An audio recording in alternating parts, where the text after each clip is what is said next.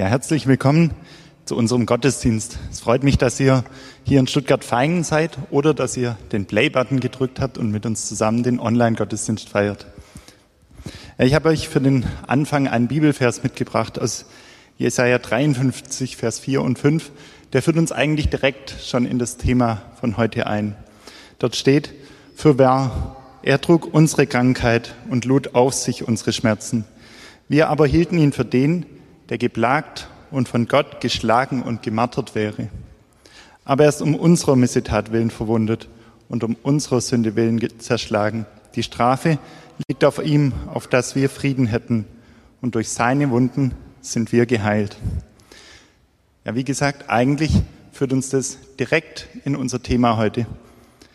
Zu einem Mann, dem Jesus sprichwörtlich das Leben gerettet hat, kurz vor dem Tod. Und ich bin schon sehr gespannt darauf und ich möchte Philemon Geiser begrüßen. Schön, dass du heute da bist und schön, dass du uns aus Gottes Wort weitergibst. Und ich bin sehr gespannt darauf, was Gott für mich und auch für jeden Einzelnen von euch heute bereithält. Ja, Philemon, ich wünsche dir Gottes Segen für die Predigt und ich bete noch.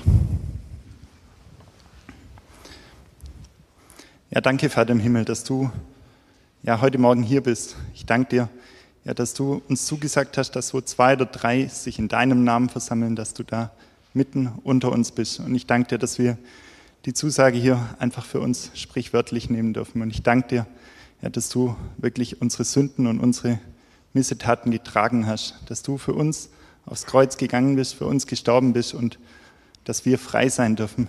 Ich danke dir für dein Opfer, ich danke dir für deine Liebe zu uns und ich danke dir, dass du ja, einfach lebst. Ich danke dir, dass du nicht im Grab geblieben bist, sondern dass du wirklich auferstanden bist, lebst und heute Morgen hier bist. Ja, ich bitte dich, dass du dem Philemon die richtigen Worte gibst, dass du direkt in unser Herz sprichst. Ich danke dir, ja, dass du jetzt da bist. Amen. Ja, auch ich freue mich mal wieder in Feingen zu sein. Schön euch zu sehen. Schön, dass ihr da seid. Für die, wo ich nicht sehe, die online dabei sind, schön, dass auch ihr dabei seid. Ich freue mich für jeden, der teilnimmt. Vielleicht ist jemand mutlos, vielleicht jemand in Quarantäne auch zu Hause. Und ich wünsche mir, dass heute wir ermutigt nach Hause gehen. Ja, heute geht es um Barabbas. Einige Handschriften verraten uns auch seinen Vor- oder Zweitnamen. Jesus Barabbas wird er in einigen Handschriften genannt. Ich weiß nicht, ob jemand von uns weiß, was Barabbas bedeutet. Also Bar, Abbas, Abbas, das kennen wir wahrscheinlich, oder Abba, Abba, lieber Vater. Und deshalb Bar Abbas heißt Sohn des Vaters. An Karfreitag, da taucht dieser Name häufiger auf, aber selten beschäftigen wir uns mit dieser Person. Und so möchten wir uns heute um diesen Mann ein bisschen annehmen, einen Blick auf ihn werfen. Wir werden dabei merken, es ist nicht nur eine schöne Geschichte, Geschichte von damals, sondern merkwürdigerweise hat dieser Mann auch etwas mit uns zu tun. Wir werden heute den Text aus Matthäus 27, 11 bis 26 zusammen lesen. Und wenn wir es tun, dann werden wir feststellen, an diesem Tag, da treffen zwei Männer aufeinander, deren Schicksal wie so verschmilzt. Zwei Männer, die wie ein Zwillingspaar sein könnten, aber deren Leben nicht unterschiedlicher hätte verlaufen können.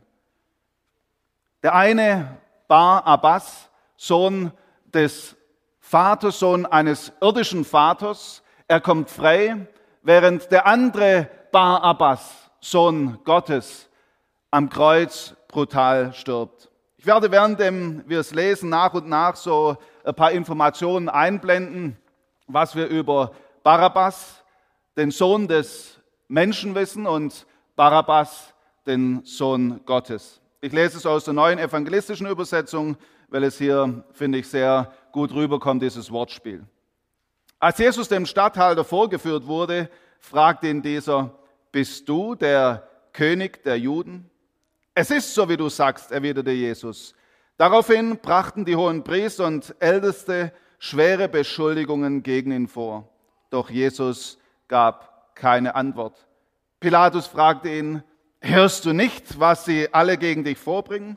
Aber zu seinem Erstaunen gab Jesus auch ihm keine einzige Antwort.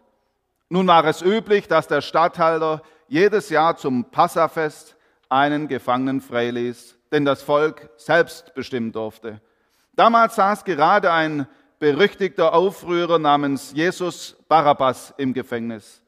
Da, Entschuldigung, im Gefängnis. Da fragte Pilatus in die Menge, die sich versammelt hatte, wen soll ich euch losgeben? Jesus Barabbas oder Jesus, den man Messias nennt?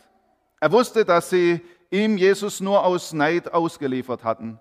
Während Pilatus auf dem Richterstuhl saß, ließ seine Frau ihm ausrichten, lass die Hände von diesem Mann, er ist unschuldig.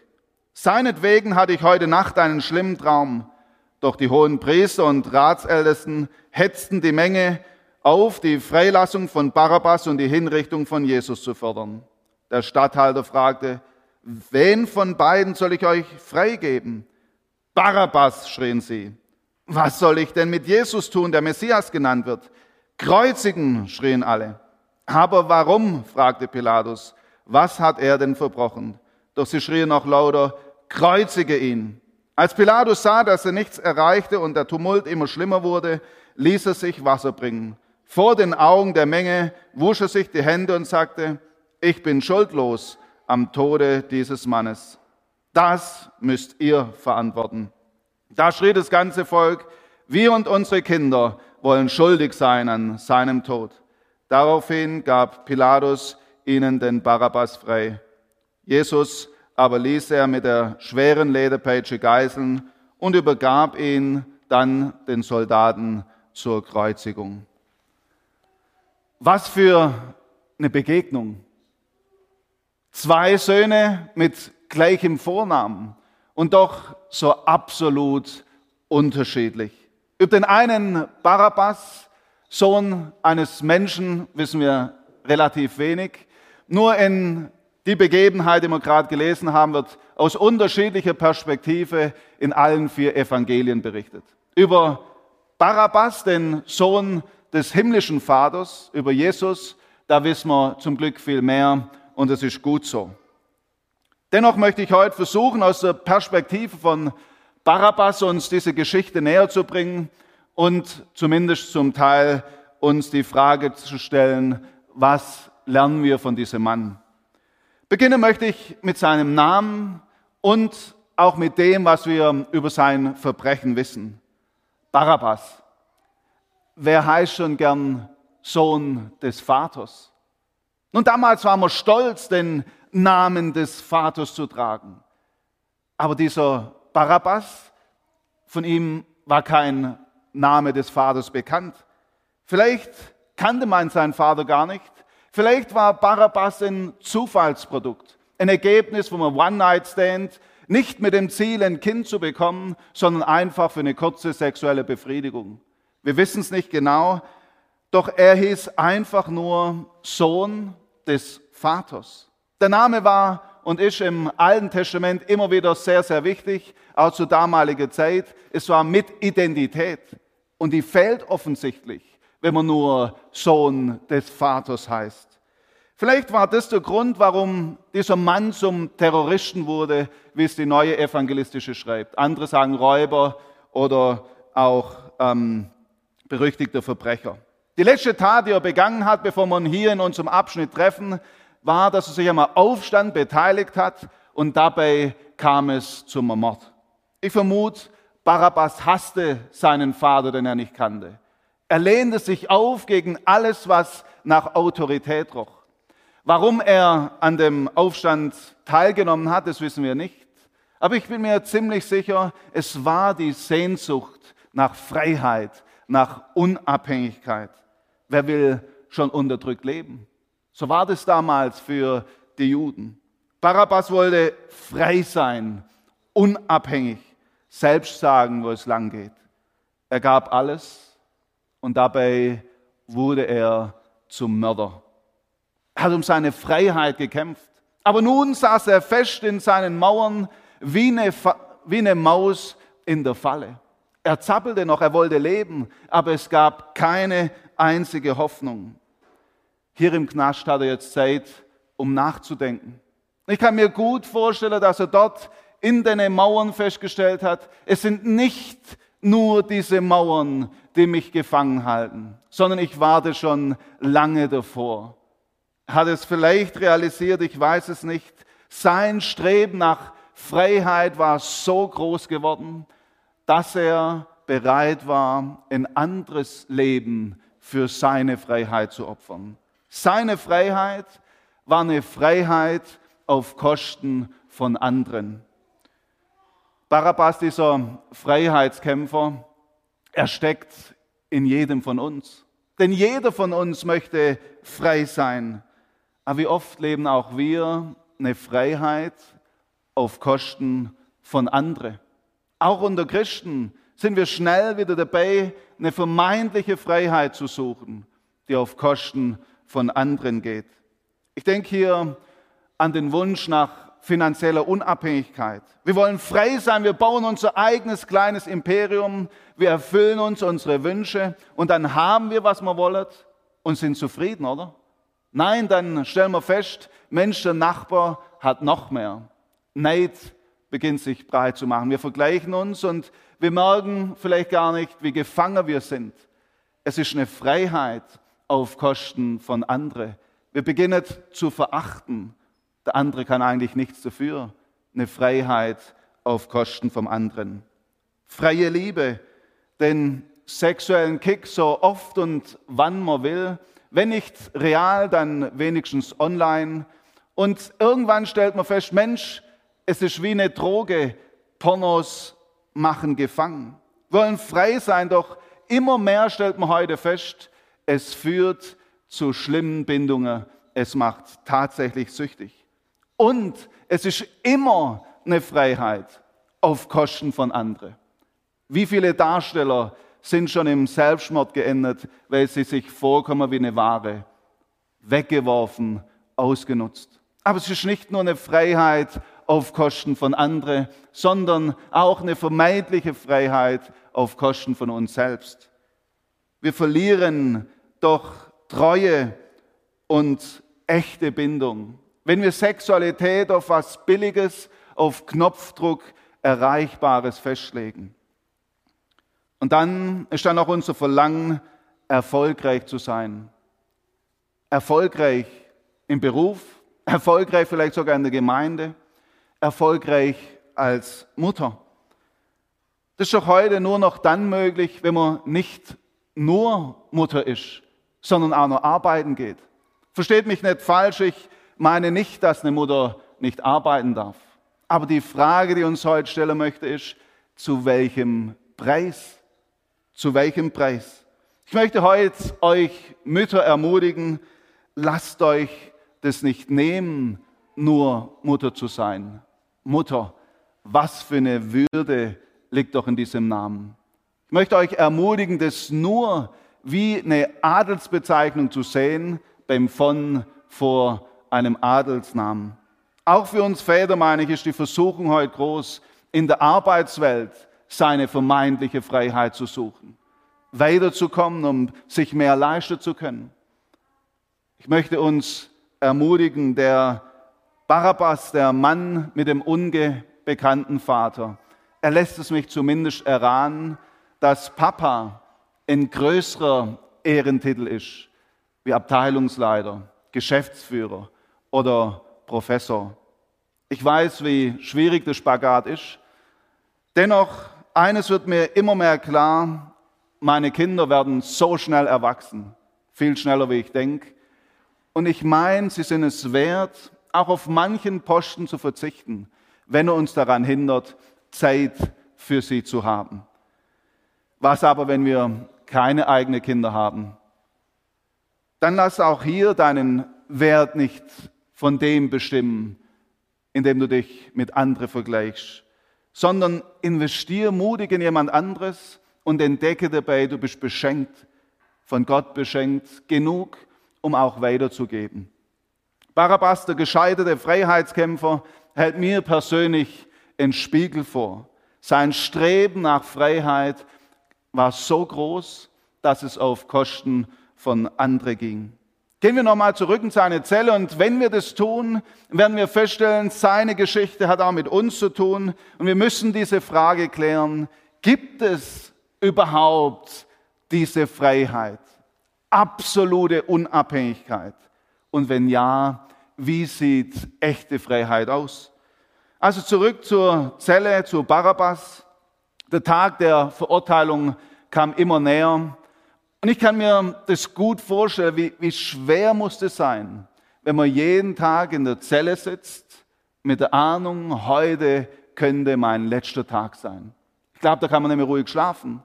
Jede quietschende Tür, jedes Schloss im Schlüssel gedreht, lässt einen erschreckt aus dem Schlaf erwachen. Schritte im Flur des blutenden Adern gefrieren. Dann war es soweit, kurz vor dem großen Passafest, da ging die Tür auf, Bewaffnete traten ein, nahmen ihn gefangen. Er wollte schreien, aber es wurde übertönt von den Rufen der Soldaten. Er wurde durch eine wütende Menge gezerrt, hoch auf eine Tribüne und nun stand er dort vor Gericht. Wie im Nebel nahm er das Geschehen wahr. Eine aufgebrachte, wütende Menge. Er vernimmt etwas vom König der Juden. Er hört seinen Namen. Die Menge ruft, Barabbas, gib uns Barabbas. Doch dann durchbricht ein anderer Ruf seinen Nebel. Er hört, wie die Stimmen rufen, ans Kreuz, ans Kreuz mit ihm. Jetzt ist für diesen sonst so starken Mann zu viel. Ihm werden die Knie weich. Bitte nicht auch noch das. Bitte nicht ans Kreuz. Wenn schon sterben, dann wenigstens schnell. Plötzlich der Knall einer Peitsche, nochmal und nochmal. Er zuckt zusammen, aber komisch, er spürt keinen Schmerz. Langsam wird er wach, er öffnet die Augen, die wütenden Männer mit geballten Fäusten sind verschwunden, die Menge löst sich auf, er bekommt den Stoß von hinten, er taumelt nach vorne, der Wärter schreit, hau ab, los, du bist frei, ein anderer stirbt für dich. Verwundert reibt sich Barnabas die Augen. Er sieht auf den Boden, er sieht Blut, er sieht zerfetzte Kleider, aufgewühlten Staub. Er fasst sich an die Arme. Tatsächlich, er ist frei, noch tönt es in seinem Kopf, ans Kreuz mit ihm. Aber es wird immer lauter, du bist frei, ein anderer stirbt für dich. Er reißt die Arme in die Luft, er beginnt zu laufen, er rennt, er ist frei, ein anderer stirbt für dich. Ich weiß es nicht genau, aber so stelle ich es mir zumindest vor. Egal wie es am Ende war, die Botschaft ist glasklar. Ein Schuldiger kommt frei, weil ein anderer für ihn stirbt. Freiheit, wenn es einen gibt, der sich binden lässt, festnageln, am Kreuz für ihn stirbt. Freiheit, weil Jesus, der Christus genannt, der Einzige ist, der wirklich frei ist. So frei, dass er bereit ist, sein Leben loszulassen. Eine Freiheit, die bereit ist, das eigene hinzugeben aus Liebe und nicht zu nehmen auf Kosten von anderen. Wir merken in Jesus, dem Sohn des himmlischen Vaters, da haben wir genau das Gegenbild von Barabbas, dem Sohn des Menschen. Jesus Christus, der Sohn des himmlischen Vaters, ist der Einzige, der vermag, uns von uns selber zu drehen. Von dem Drehen um unsere eigenen Wünsche, dem Streben nach Freiheit auf Kosten von anderen. Er zeigt es uns so deutlich, was Freiheit bedeutet. Seine Freiheit bestand darin, dass er gelöst war von sich selbst. Warum? Weil er so eine innige Liebe empfand und wusste von seinem himmlischen Vater. Er war geborgen in diesem Wissen, ich bin beschenkt.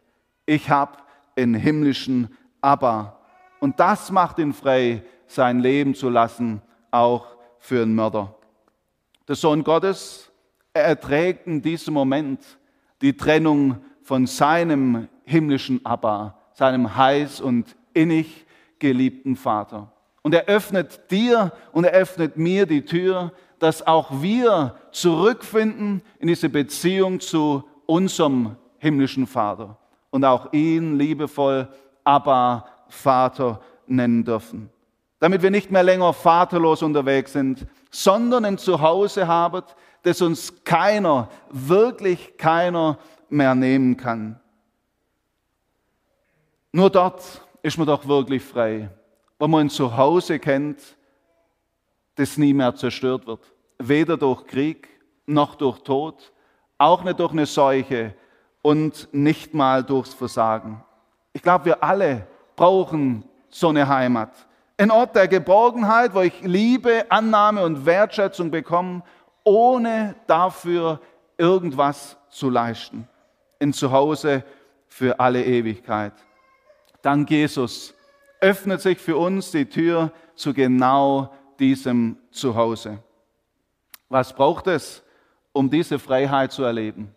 Nun, als erstes, dass wir eines feststellen, auch wir sind gefangen, gefangen in uns selbst. Und dann, dass wir bereit sind, den Freispruch von Jesus anzunehmen, uns an Christus zu binden. Das ist, was die Bibel unter Glaube versteht. Wir merken jetzt schon, es gibt gar keine Freiheit ohne Bindung. Wer sich nicht bindet an Christus, erlebt eine Freiheit, die ihn absolut verspult, weil keiner von uns auf ein autonomes Leben ausgelegt ist. Nein, wir dürfen uns an Christus binden. Nicht eine sklavische, fesselnde Bindung, sondern lebensspendend, eine liebevolle Verbindung. Ich glaube, wir alle kennen das doch aus unserem Alltag. So eine Bindung aus Liebe und Fürsorge, die tut gut. Denke ich an meine eigenen Kinder, dann stelle ich fest, sie spielen dort am freisten und am fröhlichsten, wo sie wissen, meine Eltern, die sind da. Ich erlebe Geborgenheit, Wertschätzung und Liebe. Da sind sie wirklich frei, als Kinder zu toben. Ein weiteres Beispiel ist vielleicht die Ehe.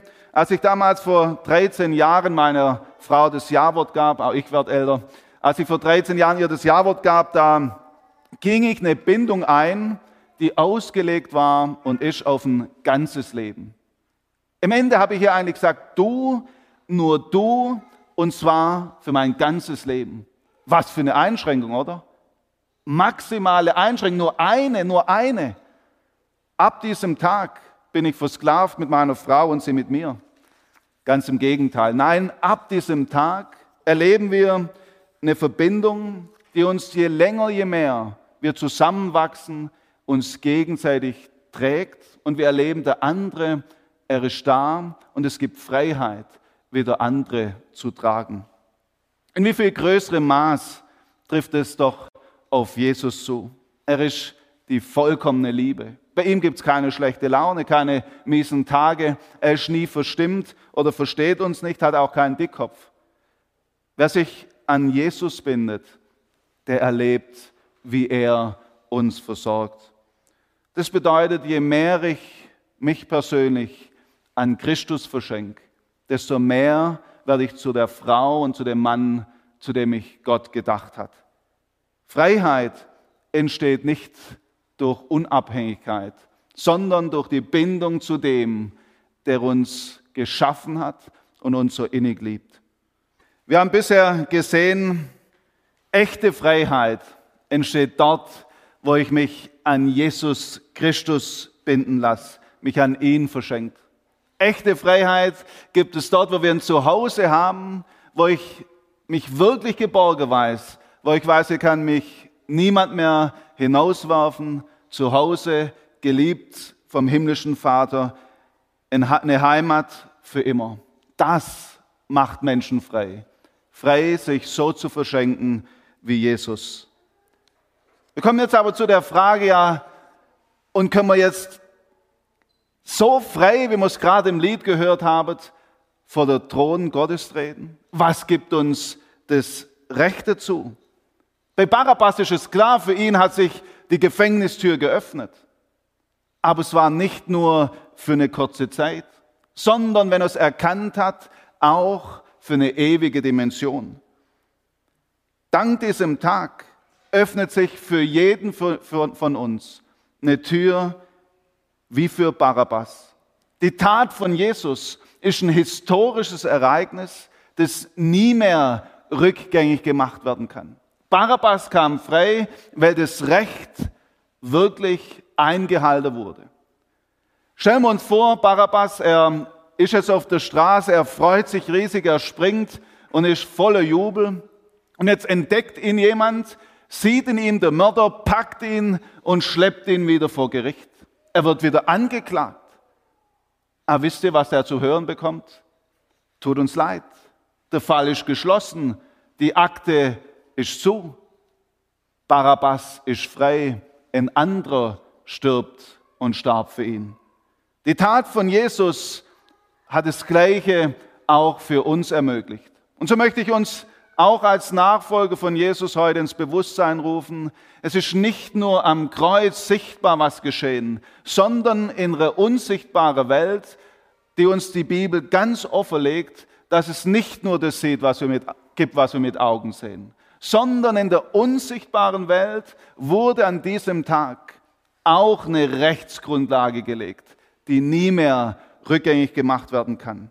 Die Tat von Jesus gibt dir und mir das Recht, vor den Thron des Vaters zu treten und zu wissen, es gibt keinen Grund zur Anklage mehr. Es gibt viele Stellen, aber ich möchte uns nur eine zeigen. Kolosser 2,14, da steht, Gott hat den Schuldschein, der uns mit seinen Forderungen so schwer belastete, für ungültig erklärt. Ja, hat ihn zusammen mit Jesus ans Kreuz genagelt und somit auf ewig vernichtet. Auch für dich und mich, die an Jesus Christus glauben, ist das Gericht nicht mehr, wird sich nicht mehr mit uns beschäftigen. Die Sache ist erledigt. Die Anklage, die alte Schlange, sie kann toben, wie sie will. Und es tut er auch noch. Aber er hat an diesem Tag sein Recht auf uns verloren. Wir sind nicht mehr länger Sklaven, sondern du und ich dürfen frei ausgehen, weil eine Rechtsgrundlage gelegt wurde. Seine Anklage kann noch so oft geschehen. Dort, wo wir uns auf Jesus berufen, muss er sofort verschwinden.